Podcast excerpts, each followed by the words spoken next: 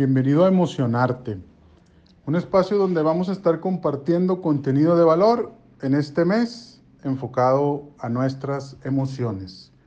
Un espacio muy humano, el de nuestras emociones, y que muchos desconocemos, porque poco se habla de la educación emocional durante nuestra vida y muchos de nosotros tenemos algunos paradigmas al respecto que nos están impidiendo lograr algunos resultados, sentirnos de una manera que nos gustaría e incluso también nos están provocando dificultades en nuestras relaciones. Uno de los principales paradigmas es que hay emociones buenas y malas, donde algunas no nos gustan y preferimos otras, pero desde ahí hay algunas que nos negamos a sentir.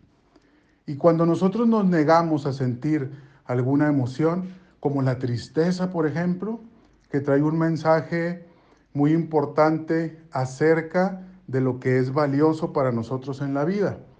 Y cuando la tristeza no es permitida, el enfoque hacia lo valioso va a ser eh, mirando hacia otro lado. No nos haremos cargo de eso importante en nuestra vida. Como por ejemplo el enojo, que nos trae el mensaje de que algo consideramos injusto, pero el enojo es un impulso, es necesario para conseguir metas. No hay emociones buenas ni malas. Sin embargo, cada uno de nosotros crecimos en algún contexto, en nuestra familia, donde algunas emociones no estuvieron permitidas, por lo tanto se reprimen y eso ha ocasionado que algunos resultados no los tengamos a la mano.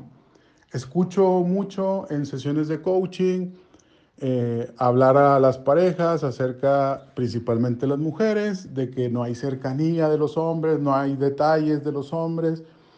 Y estoy seguro que muchos hombres no quisieran tener esos problemas. Sin embargo, tenemos el paradigma de que la ternura no es aceptada para los hombres. Y desde ahí nos estamos limitando en una cercanía tanto física como emocional.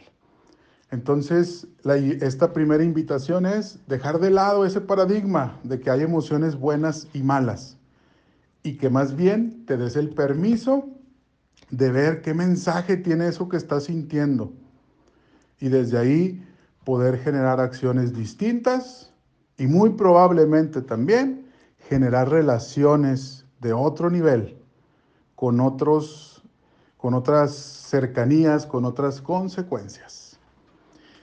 Te invitamos a mirar tus emociones sin ese juicio, sin ese paradigma de que son buenas y malas. Date el permiso de sentirlas y sorpréndete con lo que puedes generar. Nos seguimos escuchando.